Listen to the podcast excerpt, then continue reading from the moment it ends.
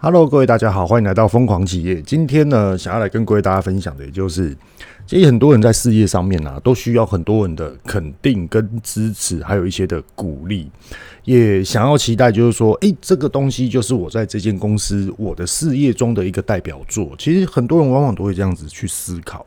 那其实这样的思考啊，往往会变成怎样呢？就是我相信我自己跟我自己所期待的一个偏差值。那我们今天就来聊一个。生活上常会遇到的一些的判断性的一个风险跟评估的一个话题性，好了，也就是说呢，我们每一件事情的判断，它一定会有穿插很多很多的条件出来。那有很多的条件呢，它可能就会代表的是杂讯。那我们简称来这样讲好了，你只要有判断，就一定会有杂讯。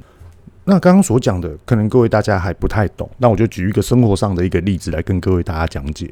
例如，我现在在开车，OK，现在前面呢即将闪黄灯了。第一个，我现在赶时间，我要冲过去吗？它已经闪黄灯了。那第二个呢，也就是说，嗯，我还是停下来等下一个绿灯，我再直走吧。到底哪一个风险会比较好？到底哪一个对于自己的自身安全会比较好呢？这时候你就要去选择，你当下你是在赶上班吗？又或者是你在赶哪一件事情？又或者是呃，我现在不赶时间，我慢慢开就好。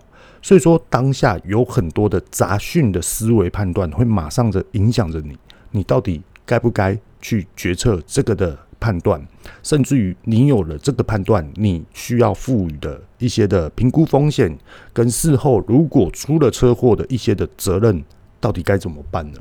所以呢，今天聊的就是这个意思。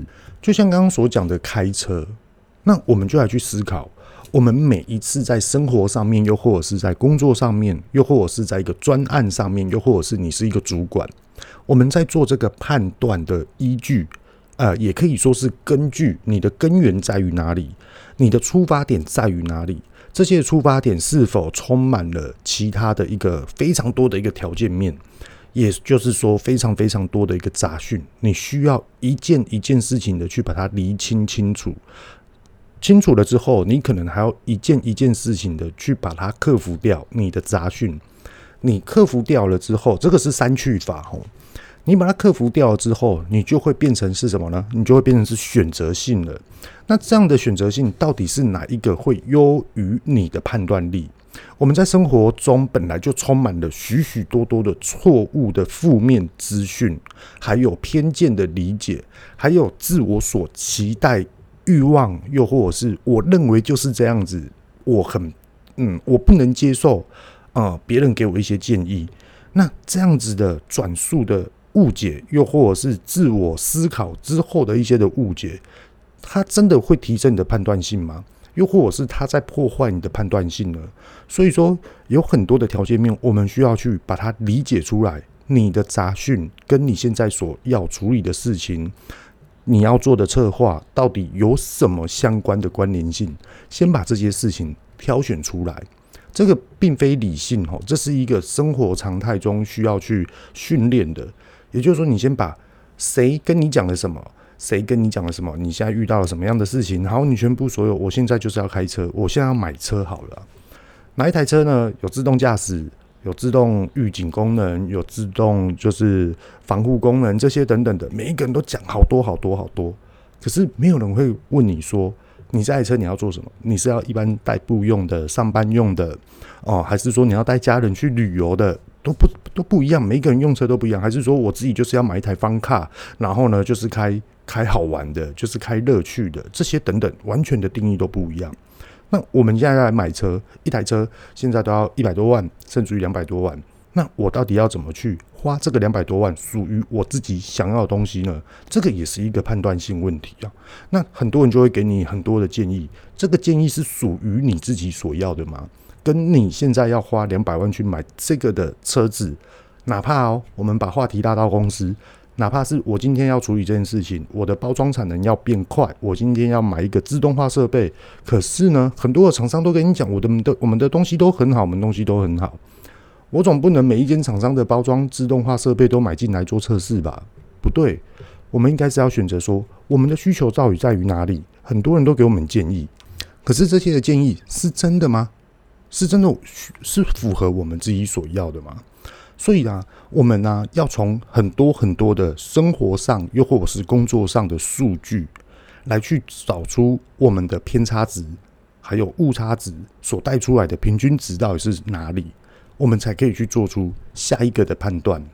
那我们在判断一件事情的时候，就像是在射飞镖的靶心一样。简单的说明是这样，呃，这个靶心啊，各位大家都有去玩电子镖吧？外面的啊、呃，很多的，比如说酒吧啊这些啊都有。我们远远的一个距离来去看，你侧面的看，手直接拿标要直接射。第一个，我们在处理事情、在分辨事情的时候也是这样子。你有看到靶心的位置吗？就那一颗小小的红点。你有看到吗？第一件事情，你要看得到，你要知道，你要找得到这个的中心点在于哪里。那我现在要射出去，我现在要处理这件事情，我现在要分析这件事情，我想要决策这件事情。你射出去是真的射到靶心吗？你现在处理的真的是射到这个靶心的中间位置吗？还是你已经偏差掉了？那你偏差掉了，这些全部通通都是杂讯的判断力。你可能这样子去射到别的地方，去处理到别的地方，你可能治根不治本，你有可能就是没有办法得到事半功倍，你有可能就是你要付出更大的一个成本、更大的心力，然后可能你要去应付到更多人的指责。为什么你只看到中啊边边，甚至于你看得太边边了，甚至于你连靶都没有打到，这就太夸张了。那你可能靶没有打到的话，然后你自认为我这样子是做对的。那这样子就很恐怖了，这样子会变成是怎样？别人就会开始来怀疑你，你可能会受到降职，你有可能受到不平等的，就是为什么每一个人都要针对我？然后事情一过了之后，你才会发觉到说，哦，原来我连靶心的位置都没看到，原来我在处理事情，连这个靶的其中之一个环节我都没有射到，所以呢，你会越做越错。其实有很多的。很多的社会形态，吼，工作上的一些的形态都是这样子。呃，为什么会这样讲？这是我后面分析给各位大家听的。有关于公司管理，很多人啊，嗯，都会认为说，哦，我很相信我自己的判断，呃，我相信我是对的。结果一件事情呢，它的完整度出现了之后，你会发觉到，诶。我怎么这件事情处理成这样子？我这样子的完整度根本不对啊！甚至于呢，诶，我这样子好像因为完整度不良，我摊开我自己的程序之后，全部所有部门也摊开我的程序之后，诶，原来我发现了好多好多不对的数据，而且我才发觉我自己的判断的准确度根本就是不对的。甚至于啊，你会发觉到我怎么会离谱到就连。数学公式的模型也都没有办法去把它架构起来。讲白一点，就是你已经跳出生活的一个常理的一个判断分析了。那其实哈，在这个部分啊，跟各位大家分析两个重要的一个概念跟观念哦。一个叫做水准的杂讯，我们来去做做一个比较法。什么叫做水准的杂讯？哦，就举个例子，有一些加盟业者的店，诶。主管呢，管理的比较严苛、严格，所以说他的绩效来得非常非常好，而且他的员工呢素呃素质水准都是一般之上，所以说来客数非常非常多。那有些呢加盟业者的管理比较宽松，所以说他的绩效比较差，常常呢就会被总公司可能说你哪里要改进啊，你哪里要怎么样，这就是水准的偏差杂讯值。也就是说，我们共同做一件事情，可是做出来的效率不一样。那这种的水准杂讯，就是在讲这个意思。那第二种就是形态杂讯。那第二种呢，杂讯叫什么？形态杂讯。形态杂讯哦，它就有点像是这样：一间公司，它里面呢有很多的部门主管。那今天业务部呢，他今天就要来定定说，诶，我们希望销售量乘以客单价。等于我们的目标营业额，这是不是对的？这是对的。可是呢，另外一个主管呢，他希望怎么做？我希望退货量乘以成本，再来去减我们的目标数据，我们的目标营业额。那这样子是对的吗？感觉好像都对的哦。可是他完全算出来的东西都不对。为什么呢？我刚所讲的退货量乘以成本，再去减目标营业额，这个就叫做心态杂讯。形态上的不一样，形态上的程序不一样，可是目标好像都一样，可是目标不一样，为什么不一样呢？刚刚有讲的，我再重复一次哈。A 主管他认为销售量乘以客单价等于目标营业额，B 主管认为我要退货量乘以成本，再来去减目标营业额。第一个问题来了，一件事情的程序过程中，我们要怎么样得知 B 主管所说的目标营业额？你的目标营业额是等于什么？没有，每天都有退货量哦。你每天都算你的退货成本，当然啦，你每一天都在算，所以说这是当下的嘛。可是你后续就是打叉叉啦。你每天算，然后你就期待的目标营业额出来，就同等于公司的获利，这是没有错的。可是你这样的效率事半没有事半功倍，而且是来的更慢更慢。那用另外一种的方式来去看，A 主管希望我们的销售量如何提升，再来去看看客单价如何去增加。一个分母一个分子，到底哪一个在市场活用可以临时调动？那调动了之后，它同等于如何的目标营业额？而他是在想着每一天怎么去做市场规划跟判断，来去达到这个目标营业额。那另外一种的思考，它不是以目标营业额来去做判断哦，他是期待目标营业额是多少。所以说，这两者的形态杂讯，各位了解了吧？其实，在很多的事情里面呢、有很多的人都是像 B 主管这样子来做事。为什么？因为我期待，我等待，所以说对我来说，我每天都有在做事啊。那可是你做事情，并不是一个等于结果的事情，你是等于是结果中的结果，结果之后的处理事态的事情，而你当下并没有去了解这个的形态。OK。这样讲，各位大家有了解吗？如果说没有了解的话，都可以在下面留言。那再来，也就是说，哈，其实态度的差异性啊，它往往会变成是一个判断性的一个准则啊。这讲的哈，有点有点复杂。我讲白一点，跟各位大家讲好了，态度的变异，什么叫态度的变异呢？例如说，我刚刚讲的 A 主管跟 B 主管，他们讲出来的，你如果没有仔细听的话，你会认为说他们两个目标方向都是一样的，所以说你可能决策就说好吧，你们两个就去做吧。可是我们仔细的去观察，他们所列出来的这个的内容，诶，是变成是工作上的态度变异，而影响了我们公司进行的差异性，它是有策略上的差异性哦。所以说，我们是不是就要马上去抓出一个平衡点？那再讲一个更坦白的、更性的，也就是说，一个想要这样子爽爽的做事啊，一个是比较积极性的一个做事啊。那在于公司上面，人家希望哪一个？当然是比较积极啊。那如果说同等于福利呀、奖金制度啦，通通都一样的话，你觉得团队会不会开始去分隔？往往都会哦，尤其尤尤其是那种公司越大的，越有这种的可能性就越高。那我们就来去思考啊。那我们怎么样的去克服这种的态度的差异性？其实这很简单，你只要去把你的差异的嗯差异性，好像刚 A 跟 B 已经差异出来了，那你要去认知了解为什么你要去期待目标营业额？你应该是要主动去做目标营业额才对啊。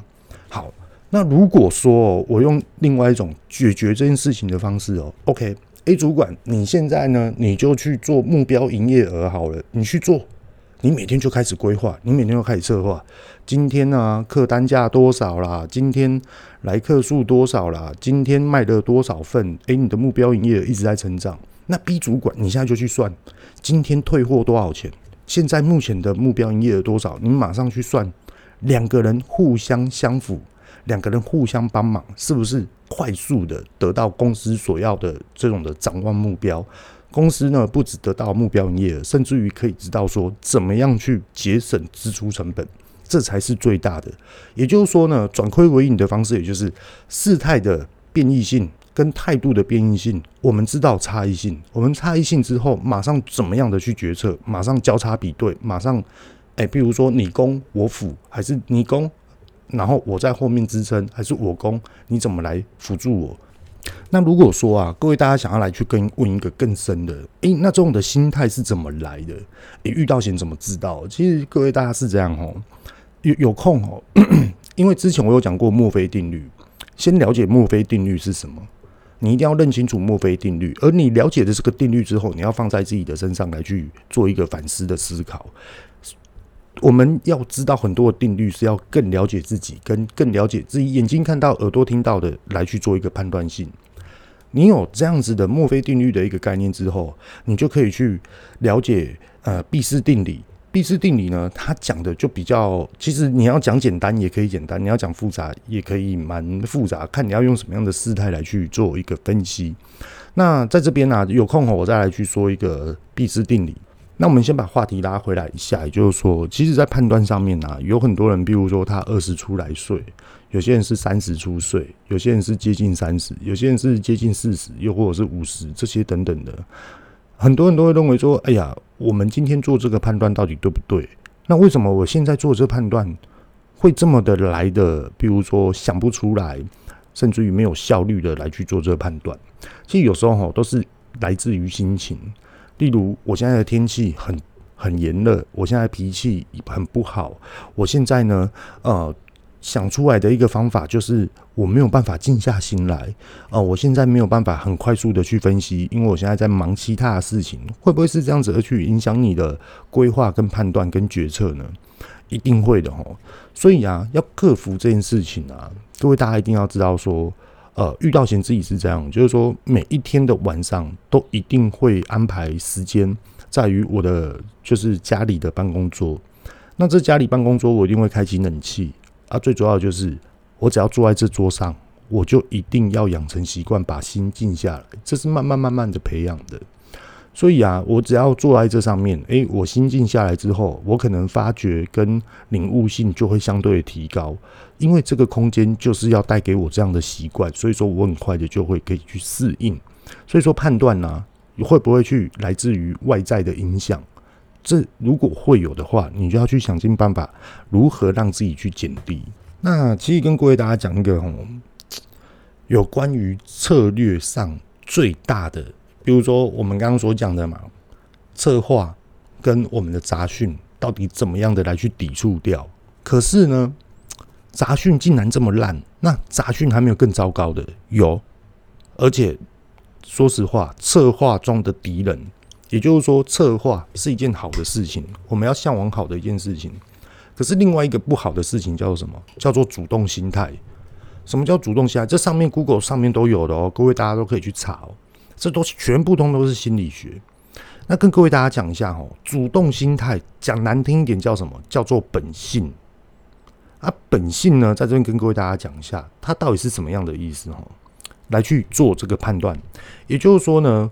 我们一直所期待的事情，我们很期待它什么时候产生出来。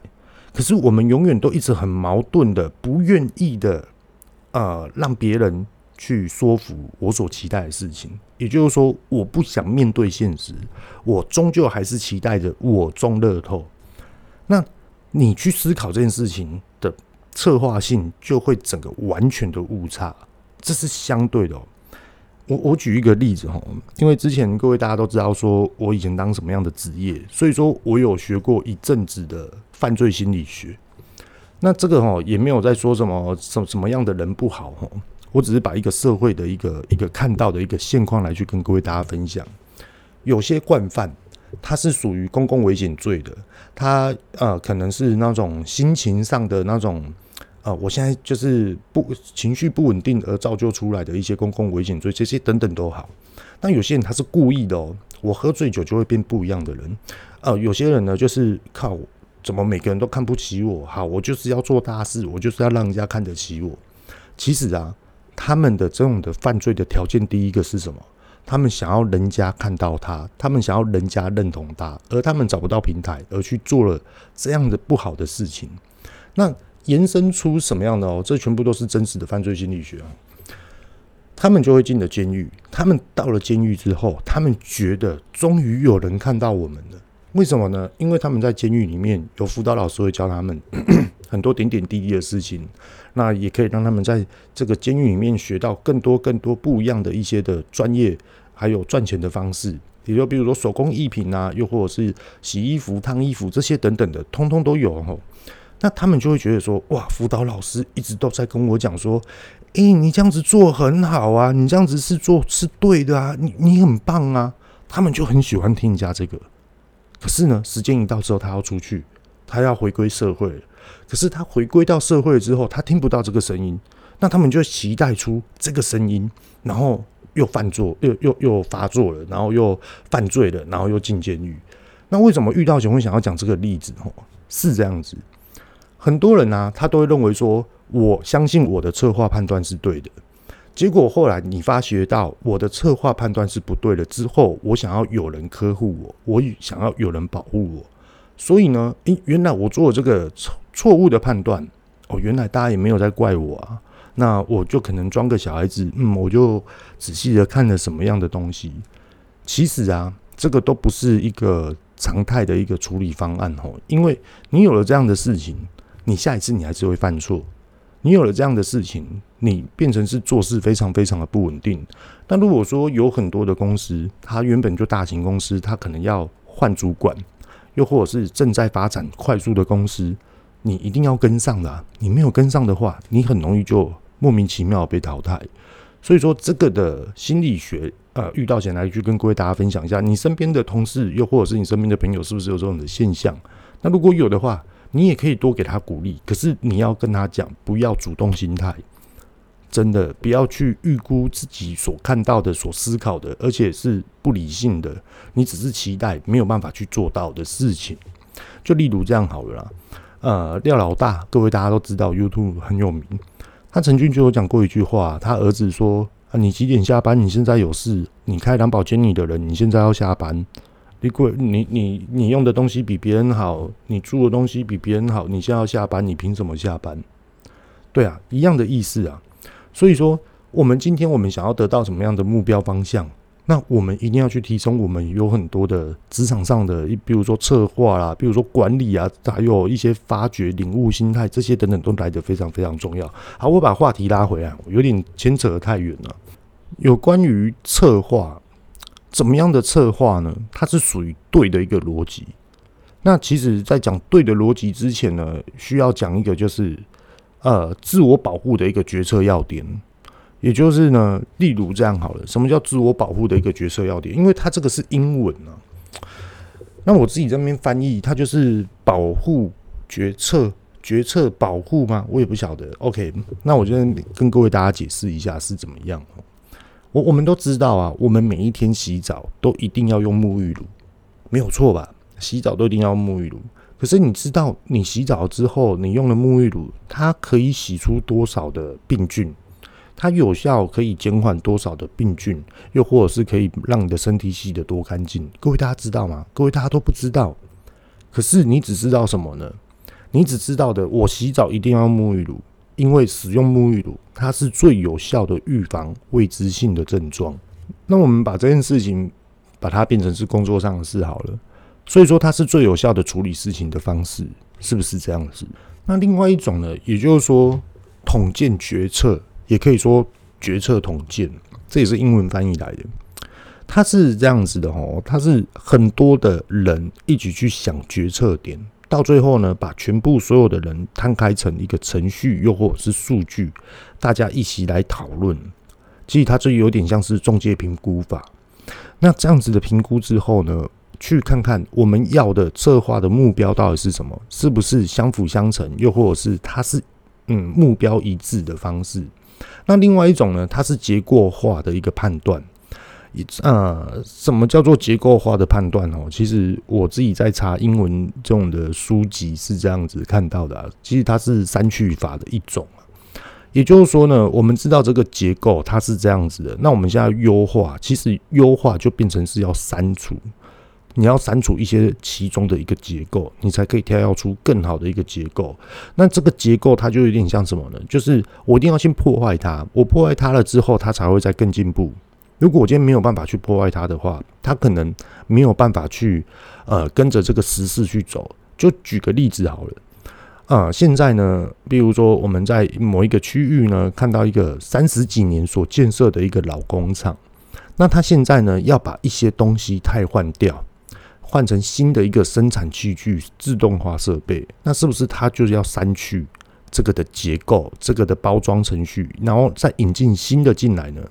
那它这就删去法。那你删掉了之后，你引进新的东西进来，是不是同等于你所达到的策略目标性？